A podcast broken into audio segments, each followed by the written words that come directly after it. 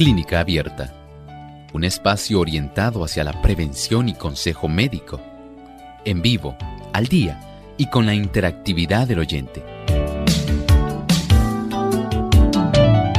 Clínica Abierta, poniendo al doctor a su alcance para un diálogo claro y honesto, porque nos importa su bienestar y salud.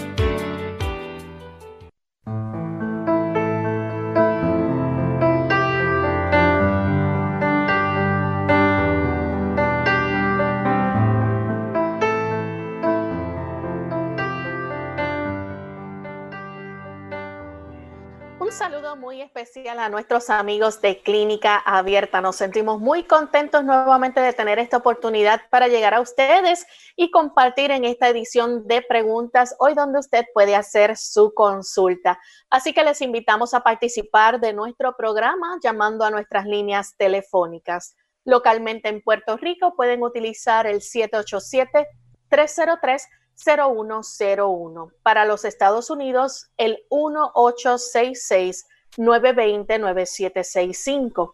Para llamadas internacionales, libre de cargos, el 787 como código de entrada, 282-5990 y 763-7100.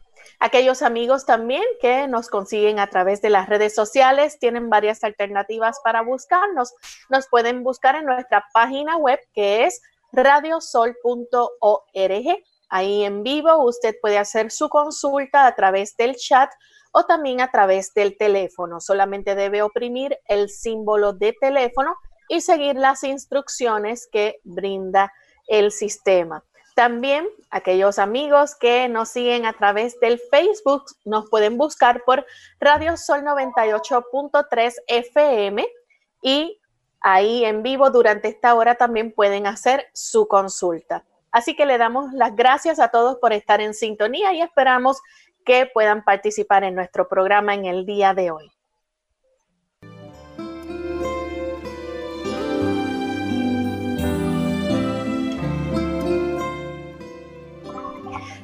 Y estamos muy contentos de poder compartir en esta hora con ustedes, sabiendo que están ahí al otro lado listos para participar y hacer sus preguntas.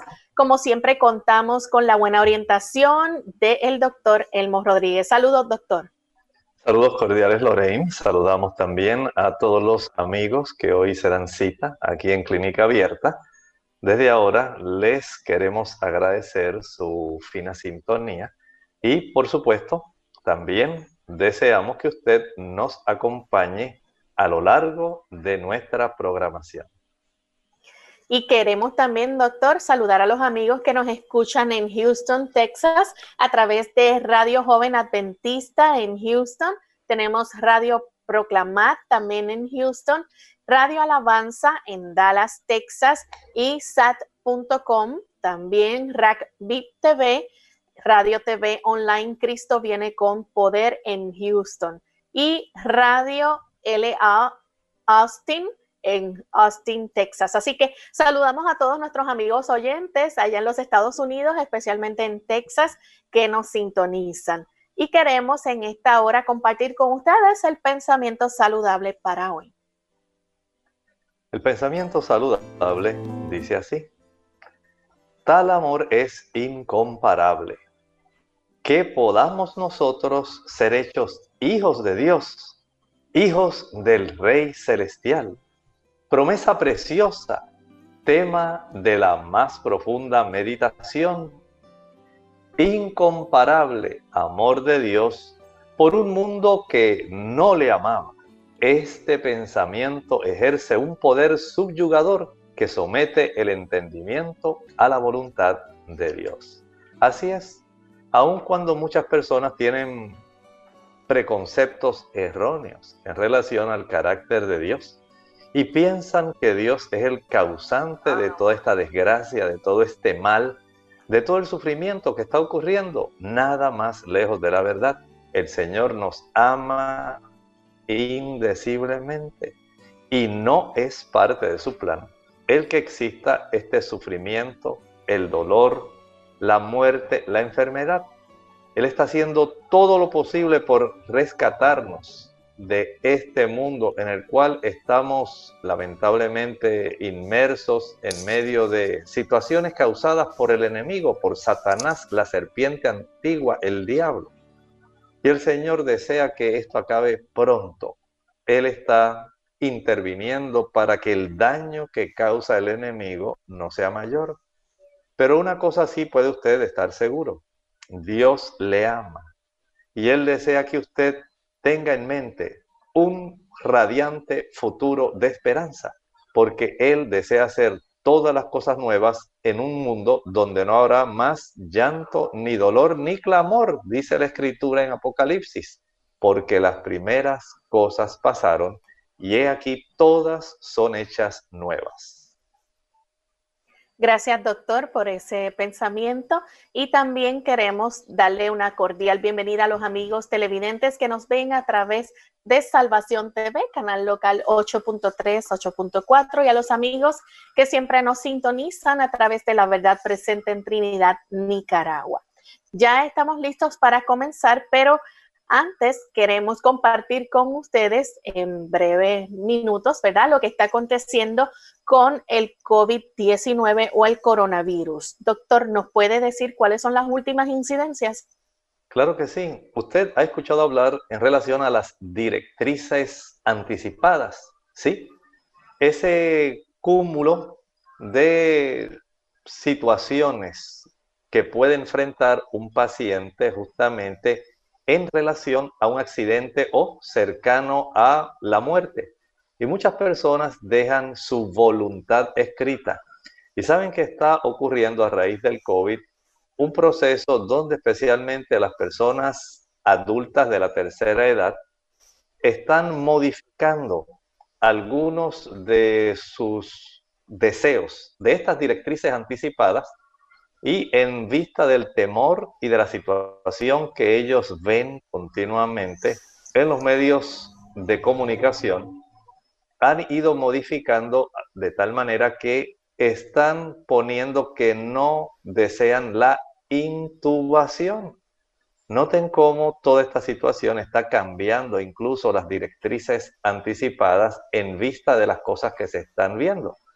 Por otro lado, en este mismo momento, en los Estados Unidos, en la Cámara de Representantes se están llevando a cabo vistas donde el Centro para el Control de las Enfermedades y Prevención de las mismas está precisamente el infectólogo del gobierno de los Estados Unidos, el doctor Fauci, allí haciendo una exposición donde está amonestando para que se pueda ser muy cuidadoso en el aspecto de la apertura nuevamente de una manera progresiva y el relajamiento del aspecto del distanciamiento social, porque en Suecia, ahora mismo, a consecuencia de un relajamiento de este distanciamiento social, están teniendo una mayor mortalidad, especialmente se ha observado un aumento, especialmente en los hogares de ancianos.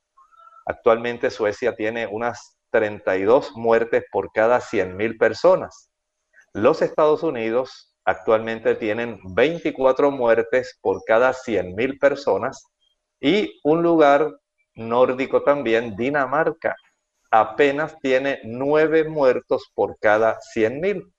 ¿Cuál es la diferencia entre los 24 de Estados Unidos y los 32 de Suecia? Sencillamente Dinamarca ha estado por más tiempo siguiendo ese proceso de distanciamiento social y cuarentena y apenas ahora están entrando en esa fase donde comienza nuevamente el, digamos, toda la sociedad a normalizar nuevamente y gracias a eso han podido evitar una mayor cantidad de muertes. Por otro lado, también se ha observado un comportamiento muy interesante. Las personas ante esta digamos, situación donde no tienen seguridad respecto a su trabajo, están disminuyendo el gasto, están disminuyendo el uso de las tarjetas de crédito de tal manera que se ha visto una reducción considerable en el uso de las tarjetas de crédito y están aumentando el ahorro especialmente de dinero efectivo. Y cuando tomamos en conjunto todas estas medidas, nos damos cuenta de que en realidad estamos enfrentando una situación muy especial. Es una situación donde tenemos que utilizar la prudencia, tenemos que usar la sabiduría y tenemos que tratar de cuidarnos porque a pesar de que en muchos lugares se están relajando las diferentes, digamos, oportunidades para que las personas puedan adquirir bienes y servicios, lamentablemente muchas personas lo están haciendo de manera desordenada, otras de forma desorganizada, y esto está trayendo problemas. Sea sabio, sea prudente, cuídese y piense lo que está ocurriendo a raíz del COVID-19. Gracias, doctor, por esta información que nos trae. Así que tomemos en cuenta las medidas de prevención que siempre se aconsejan y no baje la guardia en cuanto a su higiene también durante el día. Vamos entonces a recibir las llamadas de nuestros amigos. Ya hay algunos que están listos para efectuar su pregunta y comenzamos con la primera llamada que la hace Kelvin desde la República Dominicana. Adelante, Kelvin. Sí, buenos días, doctor, y a todo su equipo y bendiciones. Doctor, quería ver cómo usted me ayudaba a poder yo lograr mi sanidad con la ayuda de Dios. Eh, después de varios días de diarrea y esas cosas, fui al doctor y en la analítica se reflejó que tenía E. coli 2-4C y también tenía el otro parásito que se llama, creo que nana. Aparentemente tenemos algún problema técnico, ¿verdad? Ese es 1.2. ¿Me escucha, doctor? Porque no alcanzo a escuchar su planteamiento. Vamos a ver si nuevamente Kelvin puede decirnos cuál es la consulta. Apenas estoy escuchando el audio, el audio muy bajito, si nos pueden ayudar allá en el aspecto técnico. Kelvin, ¿puedes repetir su consulta, por favor? Sí, me escucha ahí, Lore. Adelante, adelante. Ok, pues sí, hoy me hice la analítica después de varios días de diarrea y salí con el coli 2-4C y el otro parásito le llaman, creo que nana o enana, ese 1.2, eh, 1-2C para ver cómo el doctor me ayudaba con algún remedio que pueda lograr mi sanidad y a la vez me prescriba una buena dieta, por favor. Gracias, le escucho por la radio. ¿Cómo no? Mire, la Indolimax nana es un protozoario que habita en algunas personas y en realidad se constituye más bien en una bacteria que puede considerarse básicamente un parásito no es exactamente un parásito como eh, sería el padecer de Ascaris lumbricoides, pero sí es un tipo de situación sumamente deteriorante para las personas. El E. coli, generalmente hay una cantidad que se considera parte de la flora intestinal, pero la endolimax nana necesariamente no. Y esto va a requerir que usted utilice algún tipo de antibioterapia como el flagil. Este tipo de producto, metronidazol, es útil en estos casos, además del metronidazol, que debe ser recetado por su médico, debe también usted utilizar el té de llantén.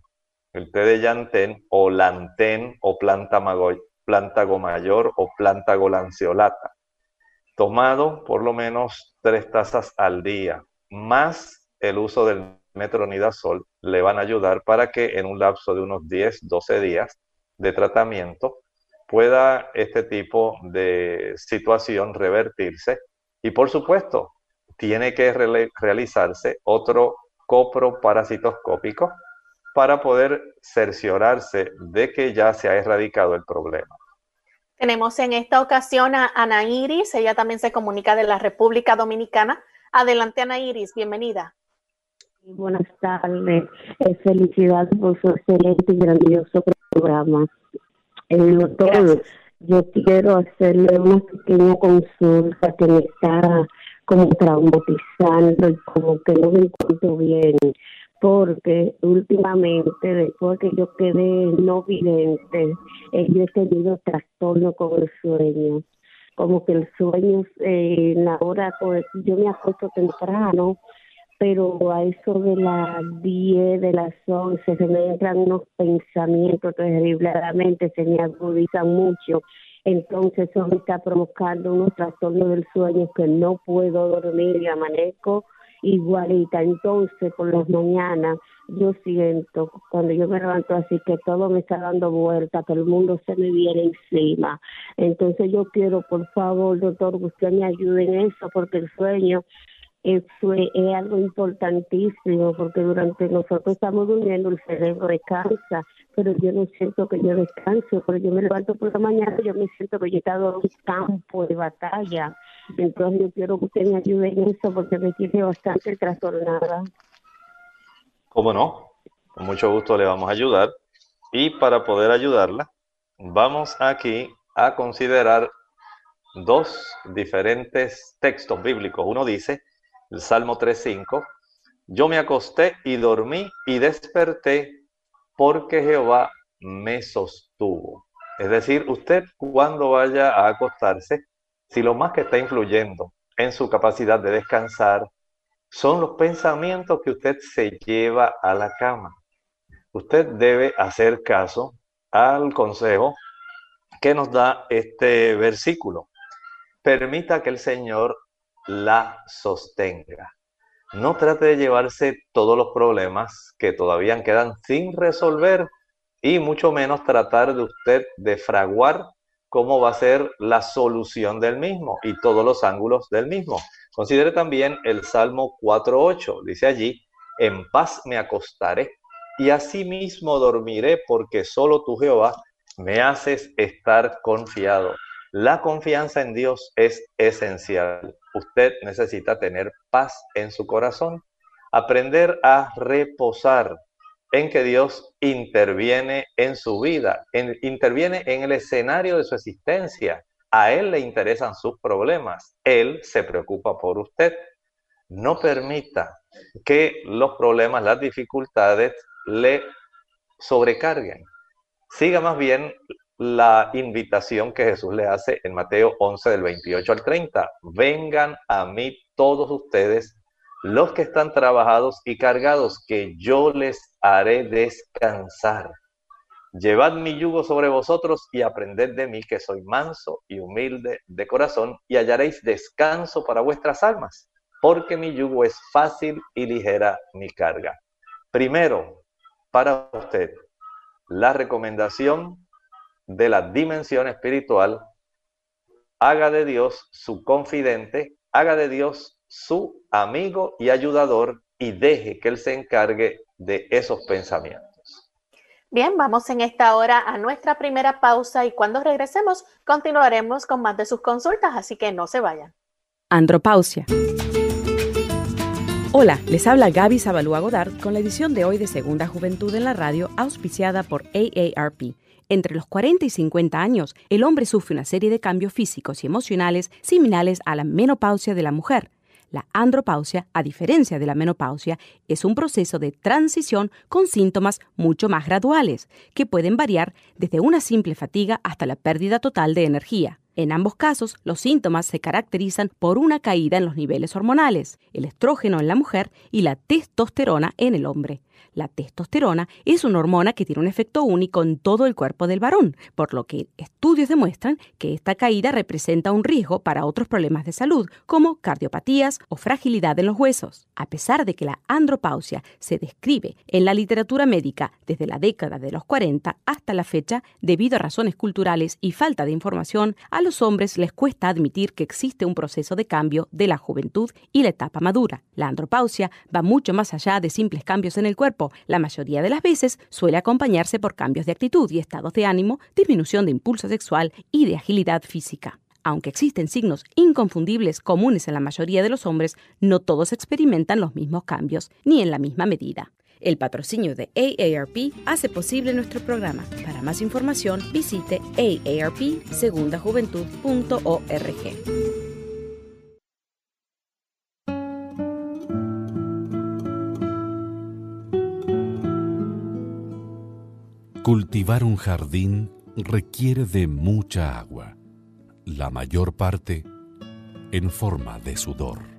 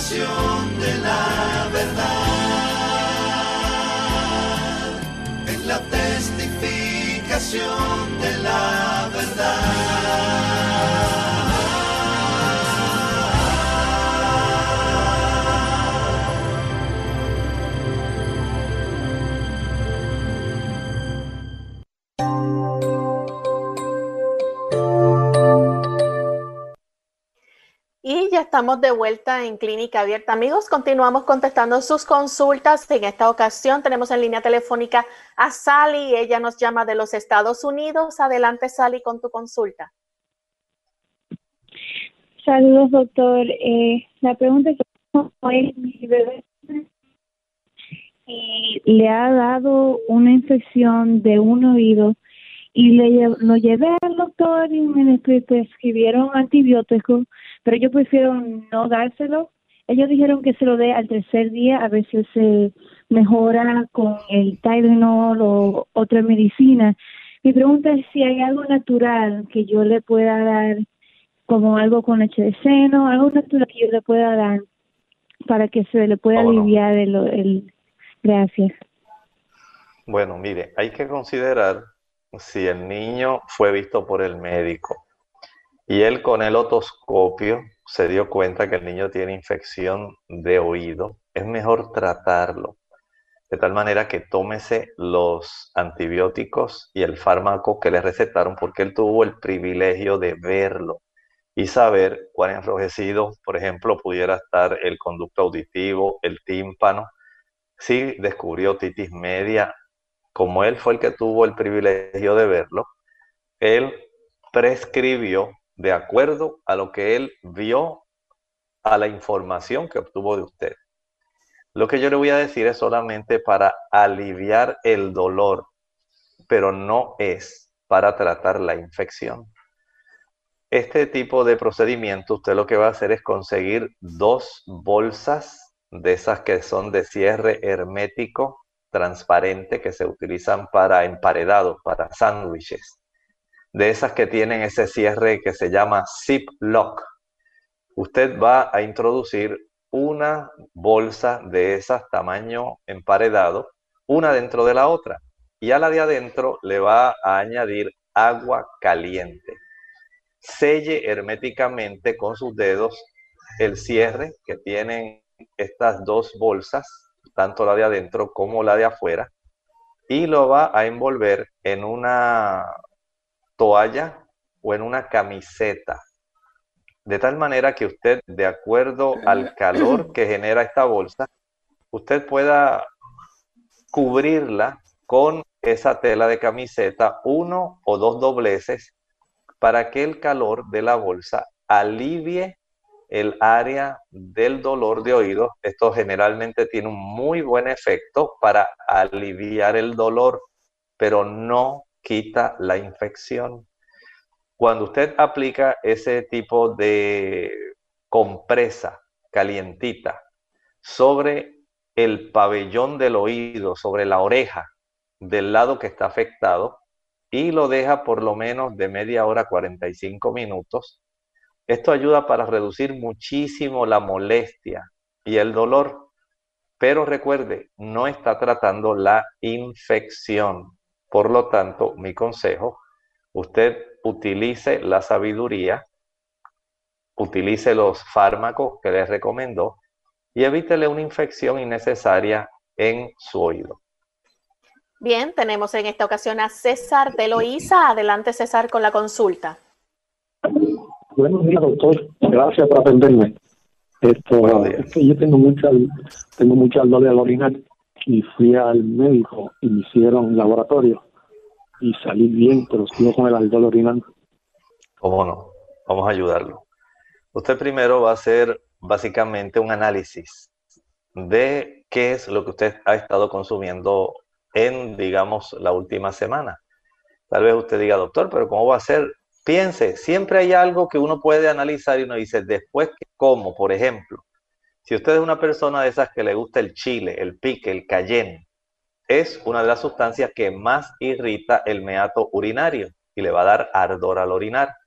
Si usted es de las personas que, por ejemplo, ha estado usando vinagre, si ha aumentado el consumo de la sal, si está utilizando canela, si está utilizando mostaza, esas sustancias van a aumentar la irritación de la mucosa, tanto de la vejiga como de la uretra, principalmente el uso del chile, el pique, el cayenne, el ají picante.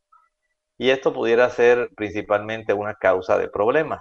Por otro lado, también es necesario que usted aumente el consumo de agua puede usted ayudarse, por ejemplo, eh, utilizando por cada botella de 16 onzas de agua, puede añadir el jugo de medio limón.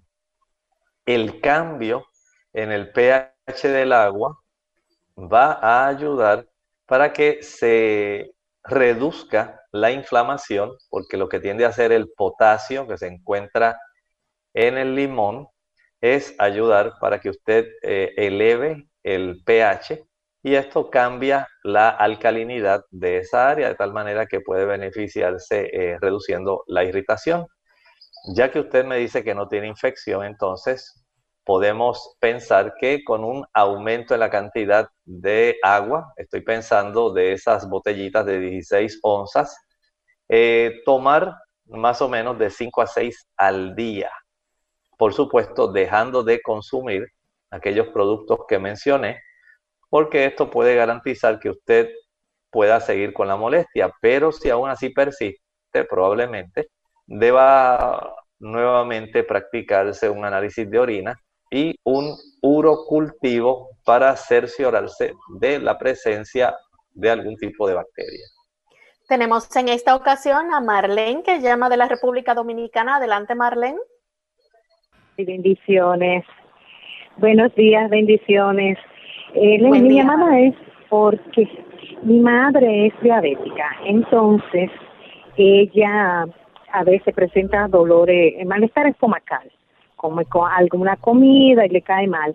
Y algunas personas le han dicho, como siempre aparecen personas que le dicen que puede tomar bicarbonato de sodio con un poquito de agua caliente en la mañana, agua tibia, y ella quiere saber si puede tomárselo y el té de la cúrcuma. gracias. Muchísimas gracias. Buen día. Mire, con el paciente diabético tenemos dos problemas principalmente a nivel estomacal.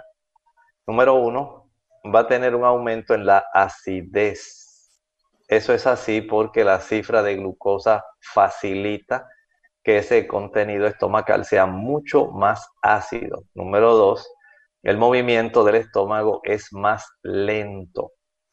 La afección de los nervios que se encargan del movimiento del estómago facilita que el estómago tenga una mayor lentitud en el procesamiento del alimento y de la digestión. Y esto le va a producir fermentaciones y malestar. Haga lo siguiente.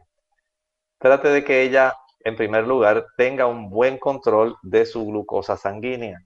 Si ella no tiene un buen control, la acidez va a continuar.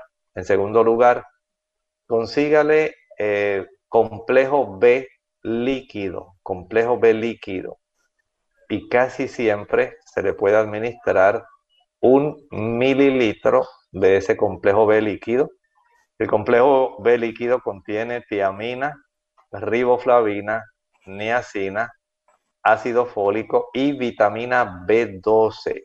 La B12 para las personas que están en la tercera edad es básicamente, digamos, muy reducida porque ellos, a consecuencia de inflamaciones y de ese exceso de acidez, especialmente en el diabético, no van a producir el factor intrínseco que facilita la absorción de la B12 y por supuesto esto afecta a su vez los nervios que se encargan de la digestión, además de los nervios periféricos. Por lo tanto, el que pueda usted conseguir, aunque sea, no tiene que ser líquida, puede ser una tableta de complejo B que contenga el conjunto principal de este grupo B. Usted lo puede pulverizar para que se le haga más fácil la absorción si fuera en tableta. Y esto le va a ayudar para que comience a mejorar. En algunos casos también puede usted utilizar en una botella de 16 onzas, estamos eh, hablando más o menos de unos 500 mililitros, puede usted añadir el jugo de media lima, la lima, no el limón, lima. Y esto también le va a ayudar para que ella pueda tener una mejor digestión en lugar de tener que usar el bicarbonato de sodio. La siguiente consulta la recibimos de Evelyn, que se comunica del pueblo de Aguadilla, Puerto Rico. Adelante, Evelyn. Muy buenos días, saludos. Buen día. Quería verificar si, si hay alguna dieta o algún alimento que pueda mejorar la gastritis. Gracias. Sí lo hay. En primer lugar, vamos a eliminar aquello que facilita la gastritis. Número uno, las tensiones emocionales, el estrés. Ahí ya usted tiene una causa muy frecuente. Mientras más usted se concentra en los problemas, más acidez va a tener. Número dos, evite el café. El café produce acidez. Número tres, evite el alcohol. Número cuatro, evite el tabaco. Número 5, evite el té verde, el té negro, el té rojo, ese tipo de té que se utiliza en Asia, Europa y Estados Unidos como sustituto del café por ser estimulante. También debe entender que el evitar el consumo de chile pique, ají picante, canela, clavos, nuez moscada, pimienta, el uso de condimentos fuertes eh, como el glutamato monosódico, la mayonesa y el ketchup. Va a ser muy importante si usted desea mejorar. El asumir también una alimentación en horarios regulares ayuda para que usted pueda reducir la gastritis, no comer entre comidas, permitir que transcurra unas cinco horas entre una y otra comida. También puede preparar agua de papa. Licúe en la taza de la licuadora, añada dos tazas de agua y una papa cruda pelada. Una vez haya hecho esto, proceda a colar y de eso, de esa agua de papa, va a tomar media taza, media hora antes de cada comida y media taza al acostarse, de tal manera que usted agota la totalidad de esa agua de papa en el transcurso de un día y por supuesto preparar el día siguiente. Y esto lo va a hacer por seis semanas. Vamos en este momento a nuestra segunda y última pausa. Cuando regresemos, continuaremos contestando más de sus consultas. No se retiren, que regresamos en breve. Mucho antes de sentir sed, la deshidratación se manifiesta en forma de cansancio Tome un vaso de agua en ayunas, al no más levantarse de la cama, y evite el café y los refrescos de cola, que son diuréticos que le pueden dejar deshidratado. Además, evite las bebidas azucaradas. Nada como el agua pura, preferentemente entre comidas, para mantenerse en plena forma.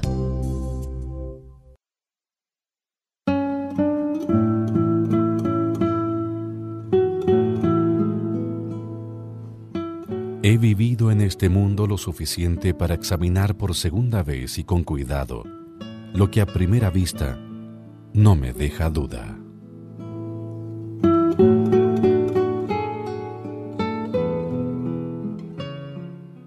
Ante el nuevo coronavirus COVID-19, no debe cundir el pánico. Pandemia no es un sinónimo ni de muerte ni de virus mortal. Esto no significa que vamos a morir todos. El mensaje es, la vacuna eres tú. Según cómo te comportes, podemos evitar la propagación del virus. Este es un mensaje de esta emisora. Clínica Abierta. Ya estamos de vuelta en Clínica Abierta, amigos. Continuamos contestando sus consultas y en esta ocasión tenemos entonces a Manuel de San Juan, Puerto Rico. Adelante, Manuel, con la pregunta. Saludos, Manuel. Eh, yo estuve en Nueva York y antes de empezar la cuarentena, como que yo me sentía como muy nervioso. Estaba trabajando en factoría. Entonces, después, como que me sentí como mareado, como que me daba mareo, mareo me estaba dando un mareo. Y yo, y yo me hice anterior eh, examen físico y salí todo bien. Se puede dar. Gracias. Mire, Manuel, eh, entiendo que usted ha hecho este examen físico general y según usted nos relata, aparentemente su reconocimiento incluyó también estudios sanguíneos. Sería útil saber cómo usted estaba de su hemoglobina, cómo estaba del azúcar, de los triglicéridos, el colesterol, cómo está de su cifra de la presión arterial. O sea, todos estos son en realidad eh, digamos, datos, información necesaria para nosotros poder ayudarle. Porque de tal forma que de una manera así muy general, inespecíficamente, sería muy difícil uno tratar de acertar en relación a lo que está pasando. También habría que indagar en relación a la cantidad y la calidad del alimento que usted consume porque esto también pudiera ser otro factor. Esto pudiera estar eh, facilitando debilidad. Hay también otros factores donde las personas eh, pueden desarrollar, digamos, por situaciones muy estresantes y difíciles, a veces hasta por depresión. Las personas pierden la fuerza, pierden la motivación, pierden el interés y pudiera haber un ángulo dentro del aspecto de la salud mental que pudiera estar eh, afectándole. O sea que hay una serie de situaciones que a usted le pueden estar eh, molestando y entiendo que para satisfacer en realidad y darle a usted el beneficio de que usted sea bien atendido, creo que usted debe acudir a un médico internista, el más cercano que usted tenga. Si usted tiene copia de los resultados de esos estudios y laboratorios que se haya hecho, llévelos, de tal manera que él pueda cotejar, pueda asegurarse de lo que está ocurriendo, le pueda hacer a usted preguntas, algunas preguntas, le pueda hacer una buena revisión física para que usted pueda entonces tener la certeza de lo que está ocurriendo con usted. Bien, vamos en esta hora con las consultas que tenemos a través del chat y de Facebook. La primera consulta la hace Evelyn Román. Ella dice que amanece con las manos adormecidas en la mañana. ¿Qué le puedes recomendar? Evelyn, recuerde que durante la noche uno pudiera tener básicamente dos situaciones. Número uno, si usted es de las personas que duerme, digamos, sobre sus brazos o sobre sus manos. Hay personas que acomodan de tal manera sus manos que el cuerpo eh, queda sobre ellas y esto pues impide una buena circulación. Ese es un escenario. El otro pudiera ser que usted esté teniendo compresión de las estructuras de los tejidos que tenemos en la muñeca, de tal manera que en esa área por donde eh, discurren tres diferentes nervios, Número uno, el nervio mediano, el nervio cubital y el nervio radial. La compresión de esa área que generalmente se le llama el síndrome del túnel carpiano puede facilitar ese tipo de adormecimiento, por lo cual entonces haga una prueba. Consiga dos envases, en uno va a echar agua caliente y en el otro agua fría que tenga algunos hielos, algunos cubitos de hielo. Va a sumergir en el agua más caliente durante unos 30 segundos, saca la mano y la va a sumergir en el agua fría por unos 10 segundos, 7 a 10 segundos aproximadamente, regresa al agua caliente, 30 segundos al agua fría de 7 a 10 segundos y eso lo va a hacer en forma alternada, 30 veces consecutivas. Si a pesar de usted practicar este tipo de procedimiento dos o tres veces al día, el malestar continúa, tiene que ir a un médico para que le hagan una evaluación, eh, se le llama un electromiograma, o también se le puede hacer principalmente una prueba de conducción nerviosa, que incluye esa área, ¿verdad?, de los nervios que van del antebrazo a la mano, verificando cómo se encuentra. Y esto sería algo bastante útil, recuérdelo, una prueba de conducción nerviosa. Bien, la siguiente consulta la hace Ilma Mora de la República Dominicana. Ella dice que es para su hermana la consulta. Hace algún tiempo atrás su hermana eh, no siente el gusto, el sentido del gusto, y está preguntando qué podría hacer esto y qué le puede recomendar. Lo primero, que se haga la prueba del COVID-19. Hay trastornos que son muy patentes entre la anosmia, estamos diciendo la falta del olfato, pero también la falta del gusto. Y sería útil saber si ha sido esto parte del conjunto de situaciones. No en todas las personas se manifiesta el COVID de la misma manera, pero entendemos que en este escenario actual, el tener ese problema, debería entonces verificarse haciéndose las pruebas que actualmente en todos los países se están realizando. Vaya, pudiera ser solamente esa manifestación sencilla, si usted se revisa y sale negativo, puede entonces usted tratar de identificar si se debe a una reducción en su ingesta de zinc, el mineral zinc, Z-I-N-C. Y esto pudiera estar muy bajito. Este mineral se encuentra en algunos, eh, digamos, productos como las, eh, pensemos, las semillas de calabaza o de auyama.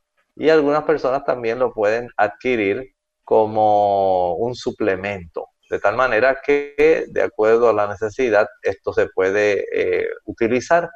Pero recuerde, en este momento les recomiendo que se haga la prueba del COVID verificando si usted tiene o no este tipo de virus. Tenemos un anónimo de la República Dominicana a través del chat. Dice que tiene hipotiroidismo, la vitamina D baja y quiere saber qué puede consumir para subirla porque también tiene el colesterol alto. Bueno, sí, es una situación que puede cursar con este problema del hipotiroidismo pero no necesariamente tiene que ser así. Se puede tener hipotiroidismo sin tener necesariamente la, vitamina D baja. En este caso, puede usted aumentar su exposición al sol. Recuerde que parte del beneficio en esta época de la cuarentena y del distanciamiento social es que usted puede pasar más tiempo al aire libre. Esto le puede garantizar que usted también al exponerse al sol pueda aumentar la cifra de su vitamina D de una manera gratuita. Si no es así y usted se decide por utilizar algún suplemento, primero revise la cifra sanguínea de su vitamina D, un estudio, una muestra de sangre que el médico ordene le puede verificar la cifra exacta para saber cuánto tiene. Y de acuerdo a la cantidad de reducción por debajo de lo normal, entonces se procede a recomendar alguna suplementación dependiendo de la necesidad de su cuerpo. Bien, la siguiente consulta la hace Josie de la República Dominicana. Dice que hizo su embarazo sufriendo de insomnio, le daba sueño alrededor de las 5 de la mañana. Su hijo nació prematuramente de 32 semanas, siempre ha sufrido de insomnio, prácticamente no duerme, ya tiene 13 años y sigue igual le da té de manzanilla, de tilo, ha probado con lechuga, pero igual la rutina de sueño y cuando duerme despierta varias veces. ¿Qué le puede recomendar? Bueno, pudiera usted todavía probar o tratar. Hay otras plantas que le pueden ayudar. Hay una que se llama Melissa officinalis. Viene también eh, pulverizada y encapsulada. Y hay otra que se llama raíz de valeriana. Recuerde también que es necesario, en este caso, aun cuando él tenga 13 años, si desea que esto le pueda ser más útil, más beneficioso. Debe él ejercitarse cada día al sol, tiene que ser al sol, porque al ejercitarse al sol aumenta la cifra de la melatonina y la melatonina tiene que ver con la regulación del ciclo del descanso, el ciclo de la vigilia y en la medida en que él se expone más al sol y digamos deja de utilizar especialmente los monitores, el teléfono celular o el teléfono móvil, eh, especialmente cuando va llegando la hora de la noche. Si usted puede ya evitar que él después de las 8 de la noche esté expuesto a un monitor, mucho mejor sea un monitor de la computadora, sea de un televisor, sea del teléfono móvil, porque hay unos estudios que se han hecho respecto a cómo las longitudes de ondas que se emiten de estos monitores puede alterar el patrón de funcionamiento de la glándula pineal, que es la que produce la melatonina, que evite todos estos monitores que se encierre en su cuarto oscuro eh, y sencillamente comience a buscar el sueño, puede utilizar las plantas que mencioné y durante el día trate de que se ejercite bastante de tal manera que su cuerpo físicamente se canse y facilite un sueño más profundo. Bien, la próxima consulta la hace Reina Velázquez a través del Facebook. Ella nos dice y pregunta por qué será que todo lo que come le provoca gases y también inflamación del abdomen. ¿Qué estará causando esto y qué le puede recomendar? Bueno, considere algunos si usted es una persona que tiene ya un horario fijo de alimentación, eso le va a ayudar. Si usted come a cualquier hora, ah, pues hoy me levanté tarde a las 9 a las 10, pues me como algo. Y si salí con las amigas y a las 12 estoy en un lugar y veo algo que se me antoja, pues también comí. Esa irregularidad donde usted no permite que transcurran 5 horas entre una y otra comida le va a traer trastornos digestivos el estar merendando. Digamos que usted tiene un horario regular de desayuno, almuerzo y cena, y que usted, aun cuando lo tiene regular, le gusta merendar. Esto también le va a traer trastornos. Va a tener trastornos también si la persona, eh, por ejemplo, consume algunos productos que pudieran irritar su estómago. Estos productos al irritar trastornan la digestión que ya se inició y el estómago va a tratar de lidiar con la situación. Eh, hay otras personas que pudieran tener este trastorno si hacen muchas combinaciones de alimentos. Le gusta principalmente el consumo de cosas proteicas, mucha carne, muchos huevos, pero también le gustan los postres. Este tipo de tratar de armonizar azúcares con proteínas de origen animal va a traer muchos trastornos digestivos, muchos gases, flatulencias y dilatación de su abdomen. También puede ocurrir cuando no hay una buena cantidad de, eh, digamos, líquidos digestivos, no solamente eh, de ácido clorhídrico, sino también se necesitan proteasas, lipasas y además de esto eh, se pueden requerir algunas otras sustancias como los líquidos que provienen directamente del área de la vesícula para garantizar que usted pueda tener una buena digestión. Haga una prueba sencilla. Exprima medio limón en una taza de agua. Tómela justamente una hora después de cada comida y vea si mejora su digestión y se elimina el problema de este trastorno que usted nos está refiriendo. Bien, la próxima consulta la hace Eli de Jesús de la República Dominicana. Dice que tiene mucho dolor por contracturas muscular alrededor de los hombros y el cuello. Es alérgica a los analgésicos. Solo puede tomar acetaminofén. ¿Qué le puede recomendar? Les recomiendo que utilice algunas compresas. Puede utilizar una compresa caliente en esa área del cuello. La puede aplicar durante un lapso de unos 10 minutos al finalizar ese periodo de 10 minutos, va a friccionar con un hielo puede ser un cubito de hielo, friccione toda esa zona rápidamente, seque y vuelva a aplicar 10 minutos adicionales la compresa caliente. Al cabo de los 10 minutos, nuevamente friccione rápidamente con un cubito de hielo.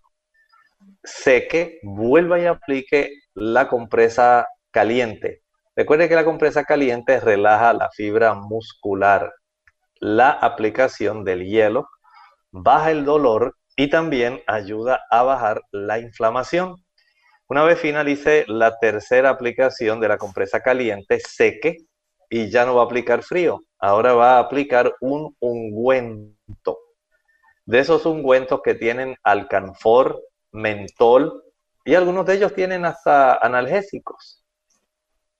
Con mucho cuidado, friccione en forma circular esa área que está dolorida y luego de finalizar, cubra con una toalla seca, gruesa. Descanse y estoy casi, casi seguro que su problema desaparecerá. Tenemos entonces a través del Facebook a Aracelis Morrobel. Ella nos pregunta qué es bueno para la salmonela, ya que tiene esto.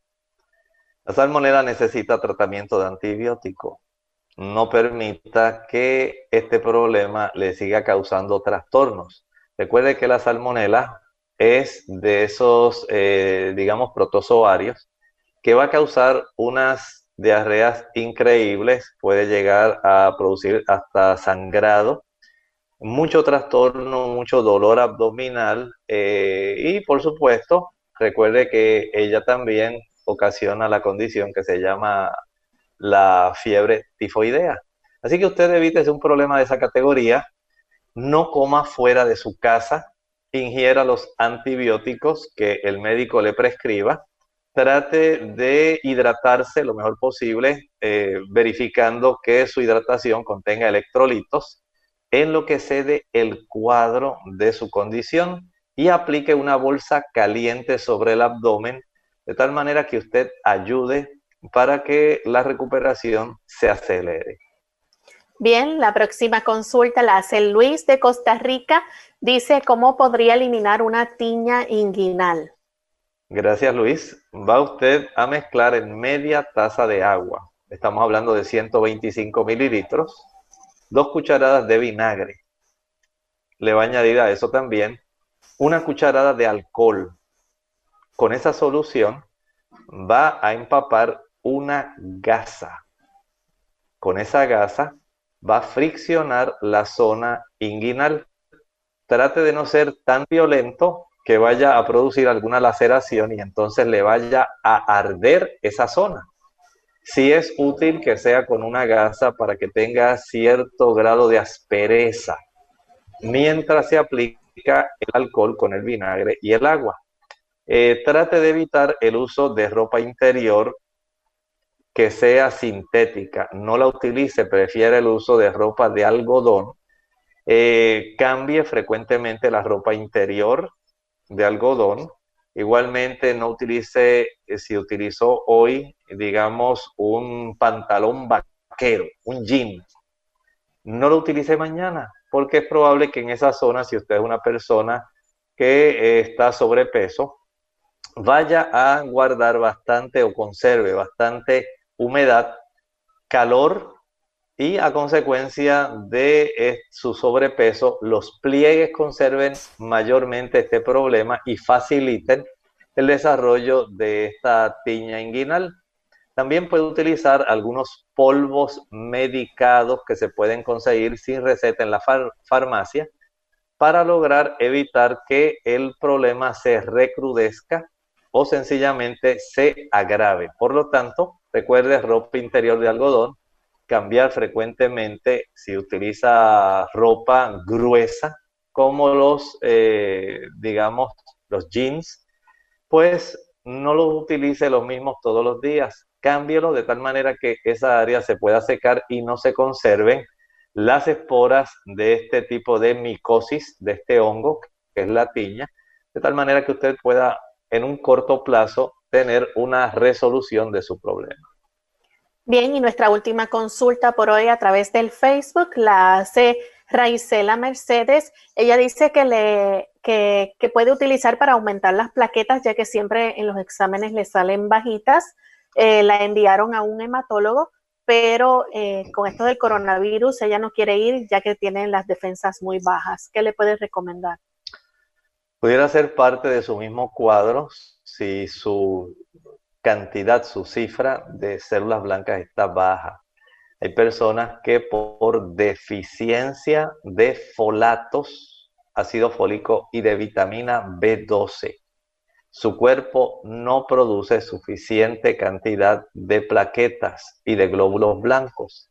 Entonces, la suplementación de este tipo de vitaminas resulta muy útil, pero hay que verificar si es que hay algún otro trastorno que no sea la carencia de estas dos vitaminas, que pudiera ser un trastorno más bien de médula en sí, pudiera haber un trastorno del vaso por una destrucción, pudieran haber trastornos inmunitarios.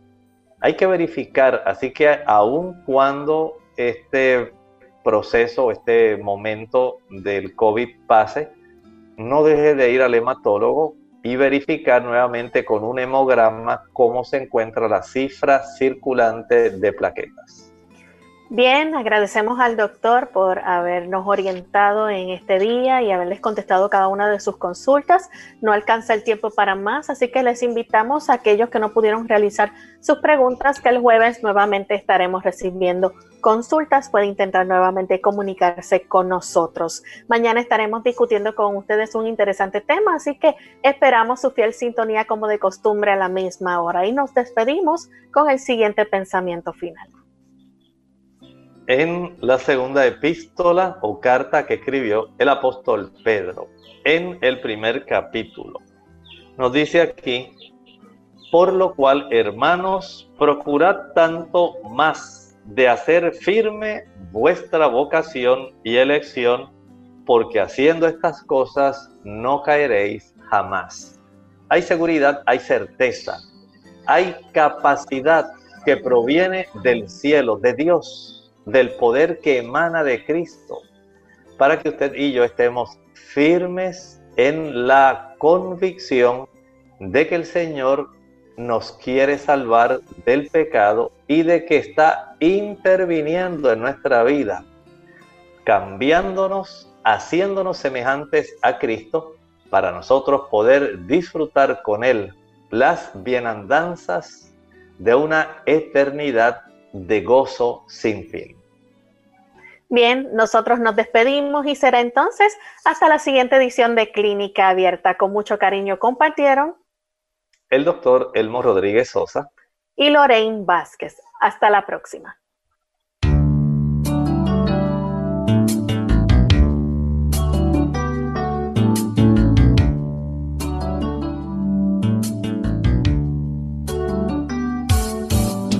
Clínica Abierta. No es nuestra intención sustituir el diagnóstico médico. Antes de poner en práctica cualquier consejo brindado en este programa, usted debe consultar con su médico. Hasta la próxima.